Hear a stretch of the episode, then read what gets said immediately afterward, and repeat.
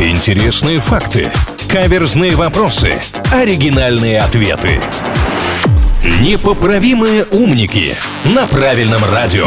Как пела одна известная группа в свое время. Снова здравствуй, снова как дела? Господин редактор здесь, на правильном онлайн, в рубрике «Непоправимые умники», пришел задать нам очередной вопрос, интеллектуально нас размять, и мы с удовольствием разомнемся. Очень рада вас видеть, господин редактор. Всех желающих приглашаем присоединиться к процессу. Поехали! Здравствуйте. Завод в восточно-германском Швернице специализировался на производстве особых стаканов. После объединения Германии производство остановили. Крупные западные компании не видели смысла в стаканах, лишающих их потенциального дохода. Какими же были эти стаканы? Так, давайте методом исключения. Я сразу исключаю стеклянные стаканы, потому что их продавать выгодно, их постоянно разбивают, и, соответственно, надо закупаться новыми. Вот это вы исключили. А вариант-то какой? Не знаю, может быть, какая-нибудь железная кружка. Вот ее сделал, и она и в огонь, и в воду, ничего ей не будет. Здесь тоже какая прибыль, если кружка не бьется, тепло держит, и все хорошо с ней. Железная хорошо. Я подумал про маленькие. Или наоборот, про очень большие кружки. Как это связано с прибылью крупных компаний, понятия не имею. Но я и нюансов вот со всей этой историей э,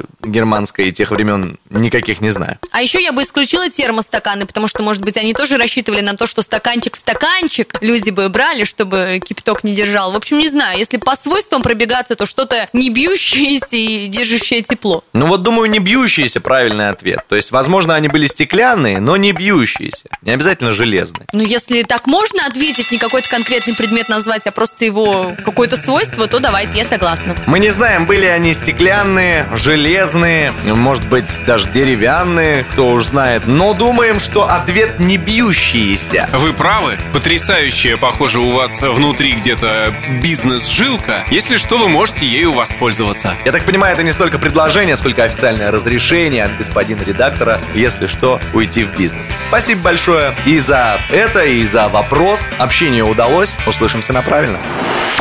Непоправимые умники на правильном радио.